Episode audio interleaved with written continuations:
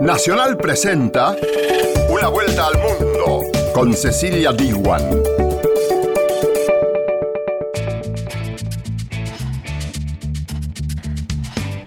¿Qué tal? ¿Cómo te va? Bienvenida y bienvenido a Una vuelta al mundo.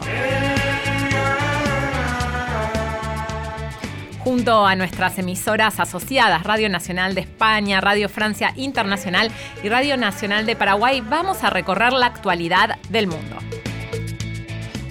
Un tema central del programa de hoy es Nicaragua, porque finalmente después de cinco rondas de diálogo, el gobierno de Daniel Ortega y la opositora Alianza Cívica por la Justicia y la Democracia acordaron una hoja de ruta para negociar una salida a la crisis que vive ese país desde el año 2018 aumentó la tensión entre India y Pakistán. ¿Y están estas dos potencias nucleares al borde de una guerra? Lo analiza hoy Radio Nacional de España. Un organismo del gobierno estadounidense denunció que miles de menores migrantes detenidos al cruzar irregularmente la frontera fueron abusados sexualmente desde el 2014. Radio Francia Internacional trae todos los detalles. Y estos fueron los títulos. Ahora sí te invito a que nos acompañes en el desarrollo de Una Vuelta al Mundo. Una Vuelta al Mundo. Nacional, junto a sus radios asociadas. Apenas tenía 17 cuando crucé la frontera. Se lo prometí a mi viejecita sacarla de la pobreza. En 2018, más de 50.000 menores extranjeros que buscaban asilo en los Estados Unidos fueron detenidos en la frontera sur y trasladados a diferentes albergues. Las ONGs que defienden los derechos de los migrantes denuncian que en estos lugares no se protege a los menores y no se les asegura su bienestar.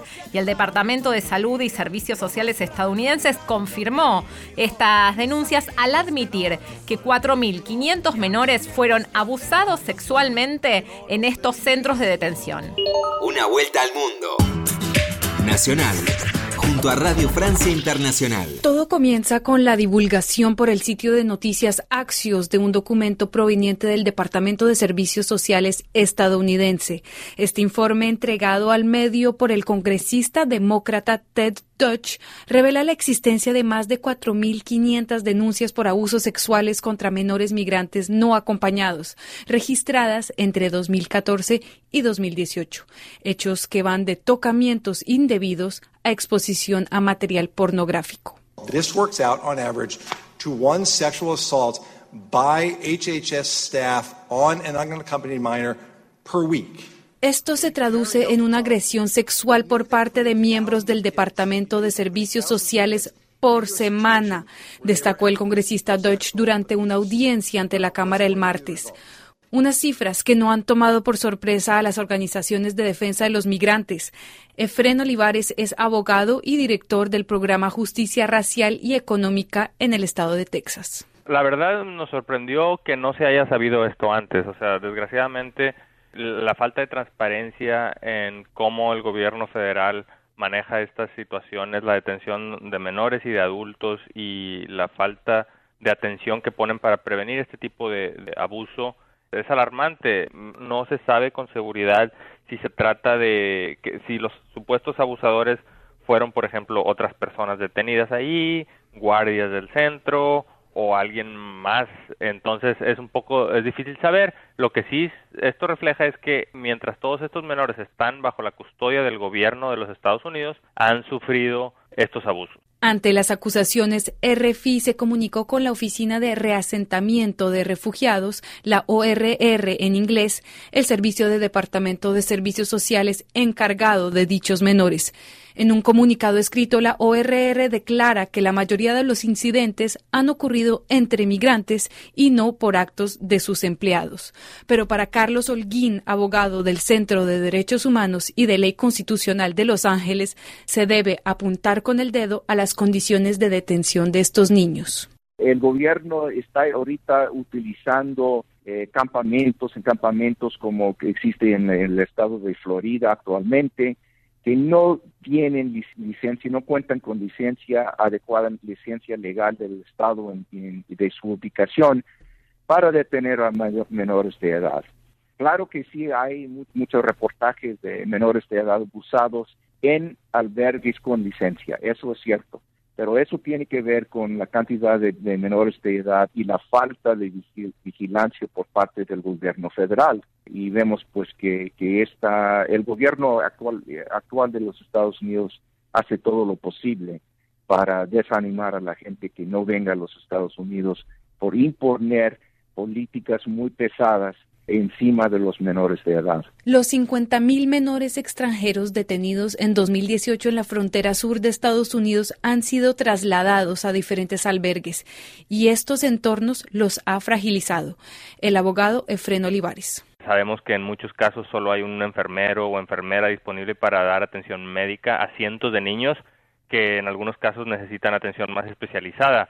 Entonces es un entorno verdaderamente lamentable que no protege a los menores y no les, no les eh, asegura su bienestar. ¿Qué se puede esperar de las autoridades estadounidenses para castigar estos abusos? Bueno, nosotros lo que exigimos es una, una rendición de cuentas y una investigación exhaustiva, imparcial y pronta pero desgraciadamente me temo que el gobierno actual no le va a prestar la más mínima atención porque se trata de inmigrantes y este gobierno ha demostrado repetidas veces que no le interesa el bienestar de los inmigrantes, sobre todo de los inmigrantes de Latinoamérica. A las 4.500 quejas del Departamento de Servicios Sociales se suman otras 1.300 presentadas al Departamento de Justicia, acusando a más de 300 adultos en total.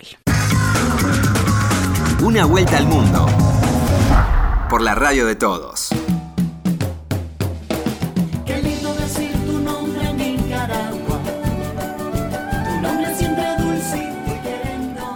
Gobierno de Daniel Ortega y la oposición nicaragüense rompieron el impas en sus conversaciones en busca de una salida a la crisis política en ese país y estos actores definieron una hoja de ruta para negociar.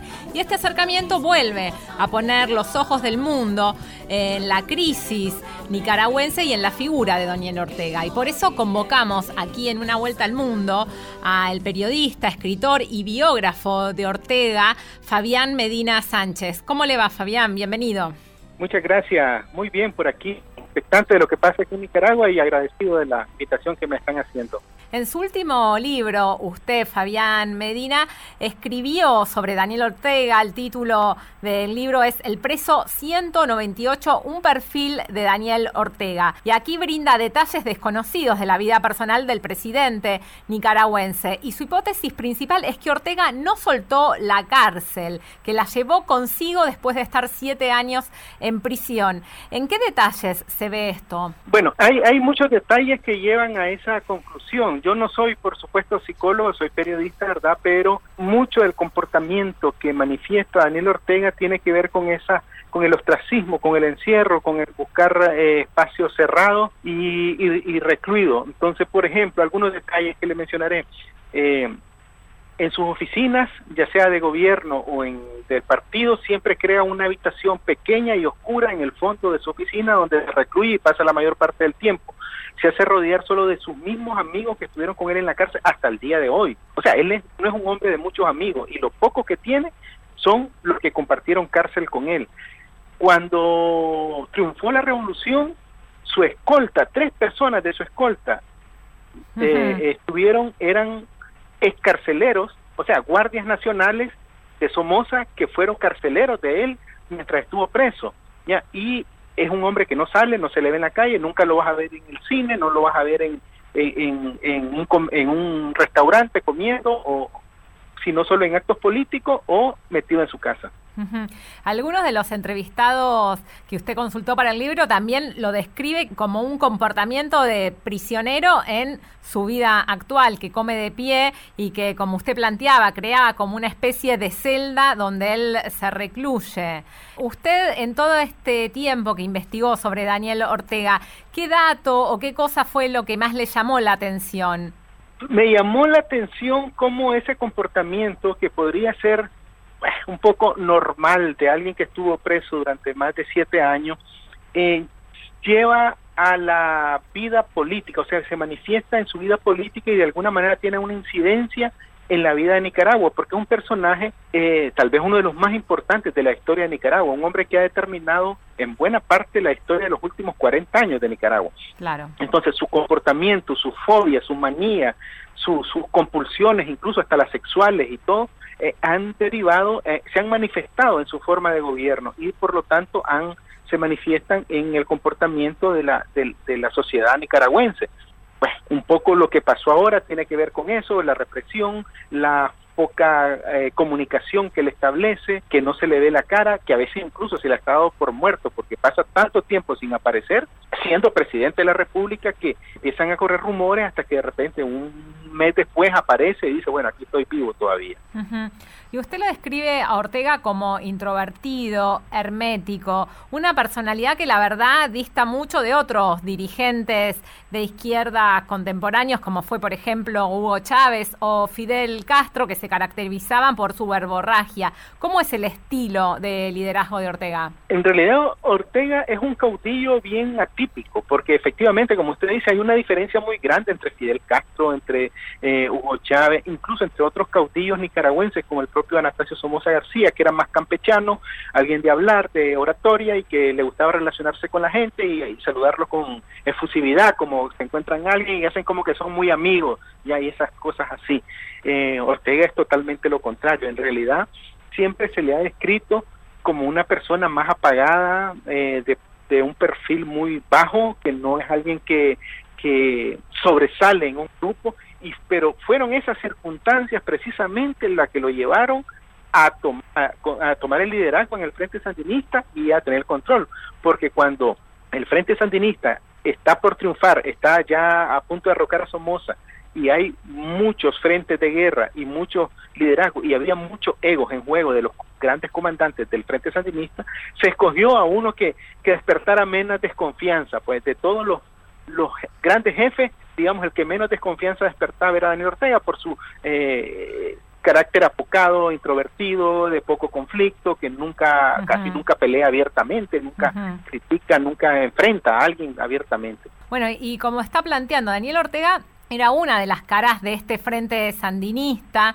eh, de izquierda. Y después de la revolución, ¿qué pasó con este movimiento? Porque parecería que él lo fue personalizando cada vez más hasta llegar a ser él la única cara visible.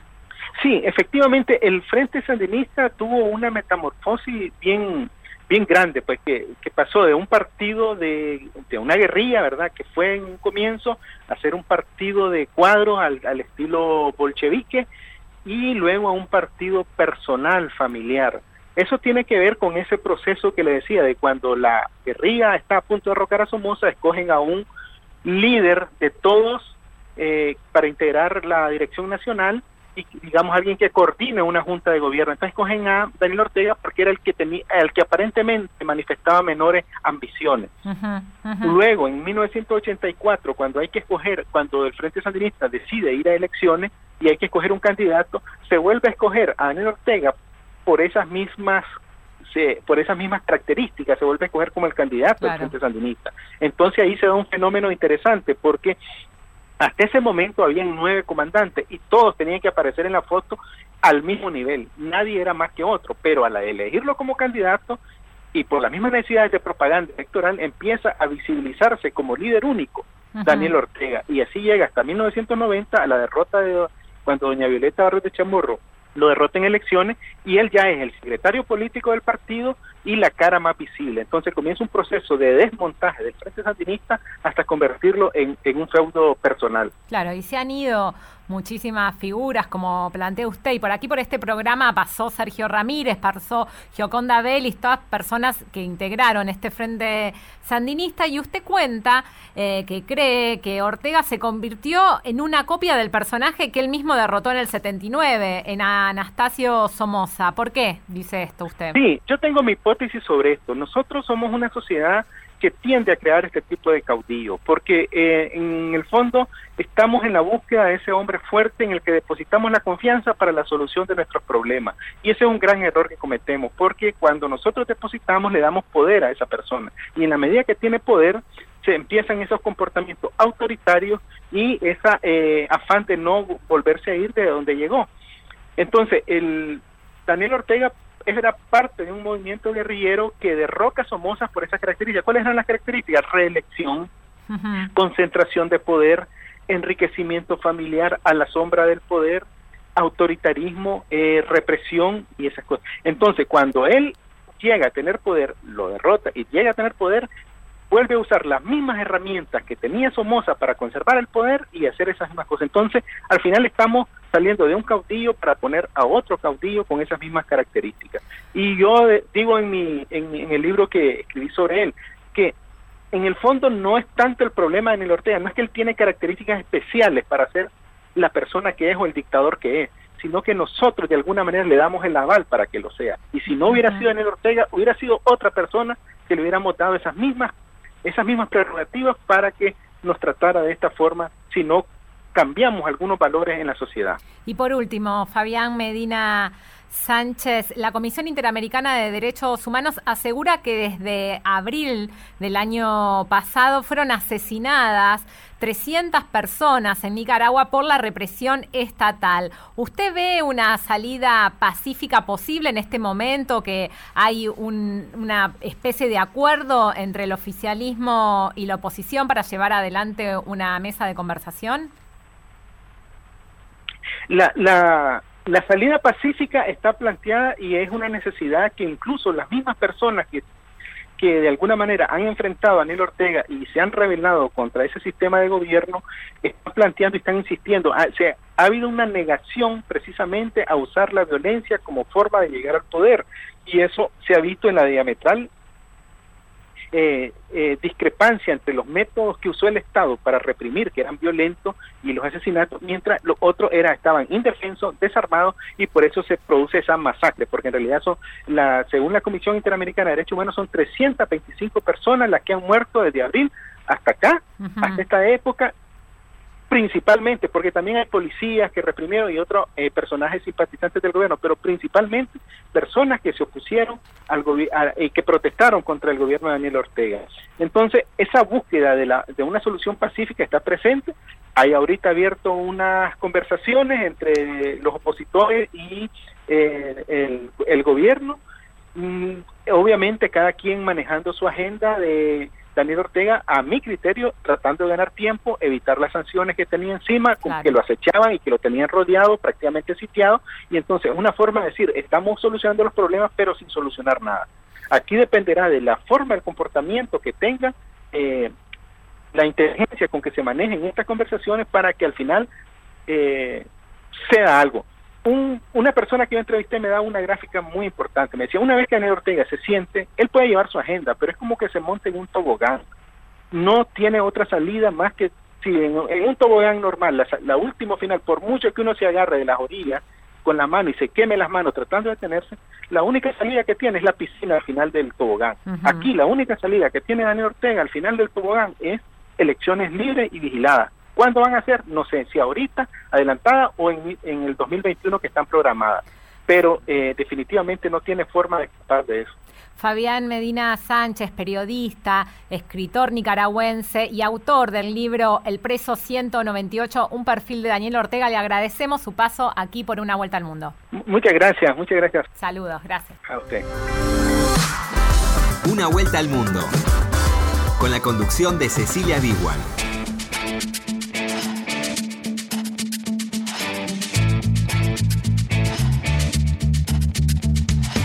Continuamos en una vuelta al mundo junto a nuestro operador Diego Rosato y a Cristian Brennan en la producción. ¿Querés comunicarte con nosotros? Lo podés hacer a través de nuestro WhatsApp 011 6580 0870. También te agradezco por escucharnos a través de las 50 emisoras que tiene Radio Nacional en todo el país y por la AM 870. Seguís en Una Vuelta al Mundo por Nacional.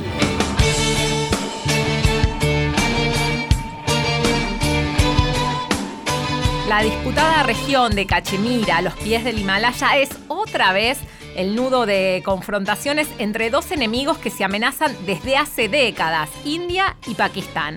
Estas dos potencias nucleares ya se enfrentaron en tres guerras y mantienen un conflicto limitado desde que se independizaron de Reino Unido en 1947.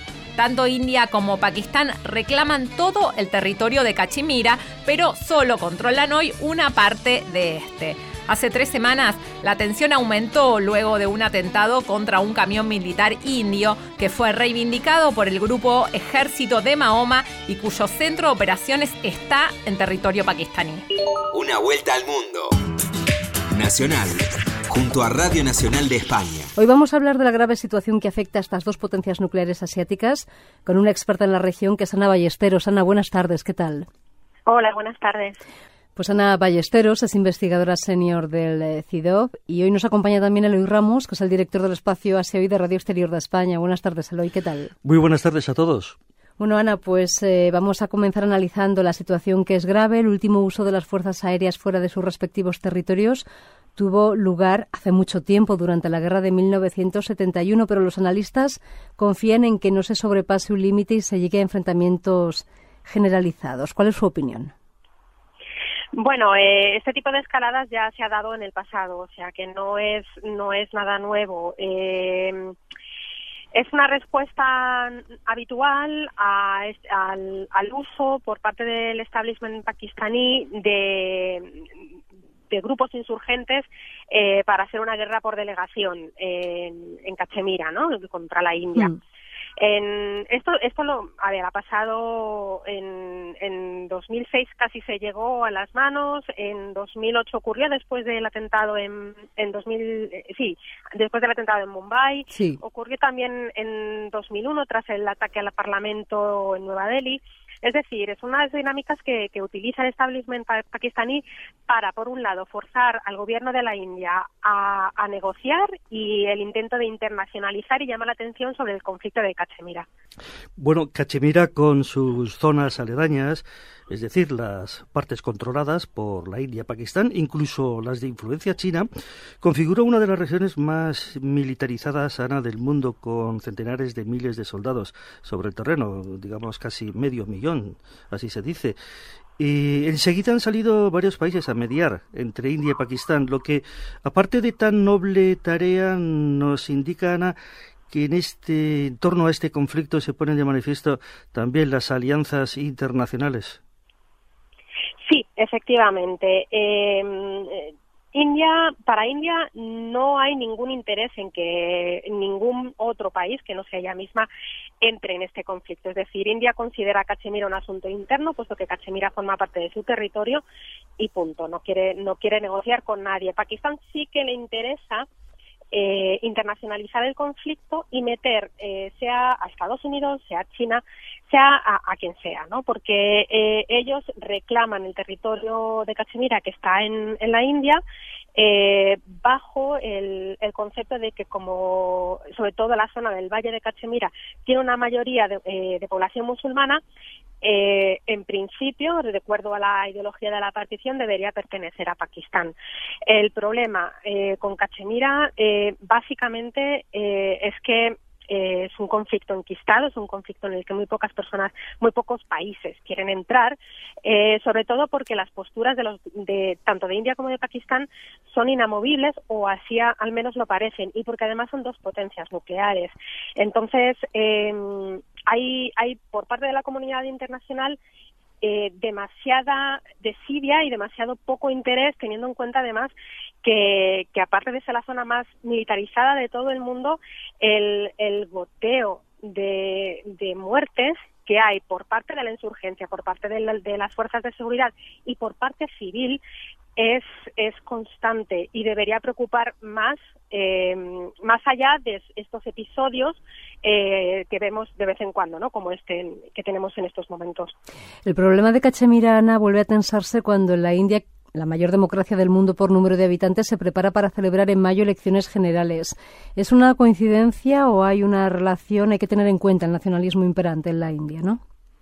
Sí, hay que tener en cuenta. Yo creo que, que los tiempos están marcados y los, y, los atentados, si uno mira a lo largo del tiempo, siempre suelen coincidir eh, con momentos de acercamiento, de tender la mano, de diálogos, de, algo así, ¿no? Y entonces, en este momento, eh, al establishment pakistaní, sobre todo le interesa que Modi vuelva a, ganar las elecciones, porque eh, la retórica de Modi, por un, por, un lado, aparte de ser antimusulmana, es muy beligerante. Y entonces a ellos les interesa em, el, victimismo, ¿no? Y el, y hmm. el mostrar, mirad la India como es, no quiere dialogar.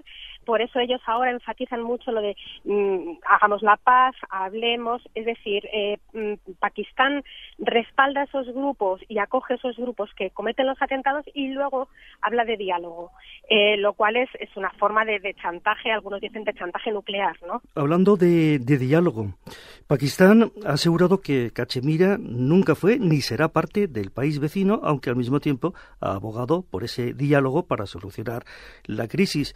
Ahora bien, ¿qué tipo de diálogo podría ser ese? ¿Qué solución tiene el conflicto? A ver, ha habido avances, pero el diálogo es muy difícil. La, relación entre los dos países está demasiado empozoñada como para eh, que, puedan tener un diálogo sano y un diálogo que puede llevar a alguna parte. Entonces ahí tiene que haber un tercero, tiene que haber un mediador. Entonces em, la comunidad internacional debería hacer algo, debería, eh, sea China, sea Rusia, sea un consorcio de países que se junten y que digan esto hace falta resolverlo, eh, porque India y Pakistán solos no van a resolver el conflicto. Hay que tener en cuenta que Cachemira está en la raíz de la narrativa nacional de cada país. Entonces está en, el, en, en la misma identidad de cada país.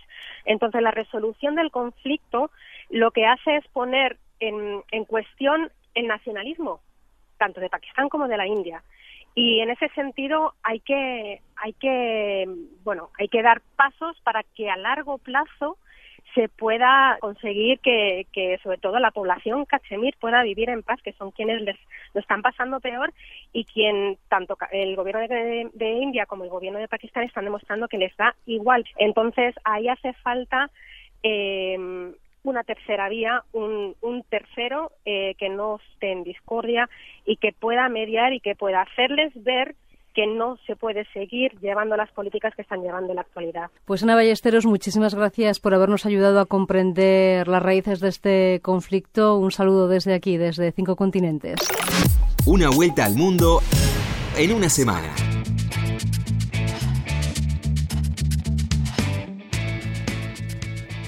Esto fue Una Vuelta al Mundo. Nos reencontramos la semana que viene.